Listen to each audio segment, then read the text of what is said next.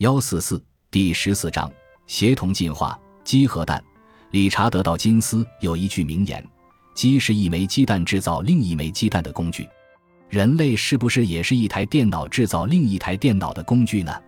如果我们将本书中所写到的机器视作生命体，那么决定它们性状的则是软件，而不是 DNA；组成它们身体的是硅和金属，而不是有机分子。它们中有的很简单，基因不过几千行代码；另外一些则极其复杂。大多数机器的生命都不长，短的不过几秒，长的也只有几个月到几年。有些机器有望实现永生，这是任何有机生命体都无法企及的。不仅如此。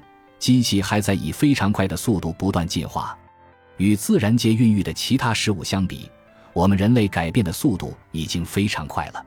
从社会运行机制，到我们的思维方式，再到人与人之间沟通的方式，都在飞速的发展变化。如今，就连我们的生理变化的速度也越来越快。这场进化是否在人类的掌控之中？我们是否真的是机器的主宰？对于这些问题，存在一种简单的观点，我们或许可以把它称作数字创世论。这种观点认为，人类利用自己的智力自上而下的设计并制造了机器，就像上帝造人那样。更贴近实际的一种观点认为，这是一场达尔文式的协同进化，而突变便来自我们人类。正如自然界的生物突变并非全属意外，我们带来的突变也并非完全随机。同样像自然界一样，我们带来的大多数技术突变都会很快消亡，只有少数得以留存、成长，并在这个持续变化的生态系统中占据了一席之地。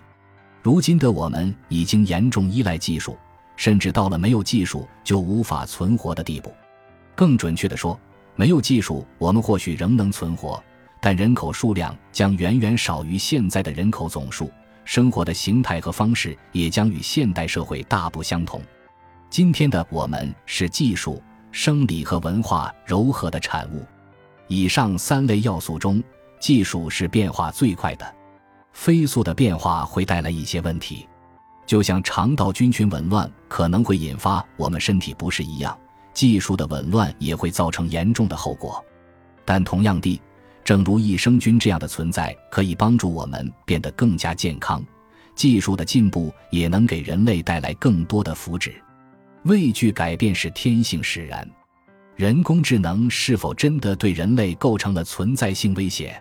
我们是否注定要被地球上新的超智能生命形态灭绝？我们是否注定要与技术融合，用大脑植入体把自己变成控制论机体？成为全新的准人类智慧生命形态。如果技术和人类真的是协同进化，那么主动权从来就不在我们手中。我们所能做的，最多只是推动这个过程朝着互利共生的方向前进，并解决不断出现的新问题。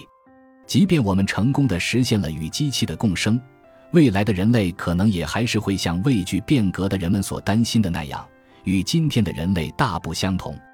这注定不会是一帆风顺的旅程，并且风险不小。快速的协同进化本质上是不可预测的，出现问题和麻烦在所难免。但我们应该将这些挑战视为病症，而不是与入侵的外敌之间的战争。对人类来说，最大的威胁并不是机器会剥夺我们存在的意义，而是机器会改变我们作为人类最本质的东西。改变当然可怕。但至少我个人并不怀念原来的时代，我的一生恰逢人类历史上最为繁荣并且相对和平的时代，但这在很大程度上也要归功于技术的发展。当然，当今的世界也不是什么伊甸园，但人类的状况在很多方面无疑已经大大的有所改善了。这并不是说这个世界一定会越来越好，但我们越是理解人与科技协同进化的机理。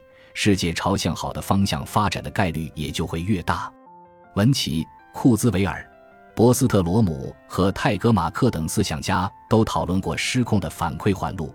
机器设计自己的继承者，彻底挣脱了与人类的共生关系。我认为，他们可能高估了数字计算的能力，但即便事实真如他们所说，更有可能发生的情景还是人与机器建立起了密切的伙伴关系。数字计算是人类有史以来最强有力的发明，而人类一向都会把新的发明用来自相残杀。人与机器这一对搭档中，我们才是更可怕的那一个。感谢您的收听，本集已经播讲完毕。喜欢请订阅专辑，关注主播主页，更多精彩内容等着你。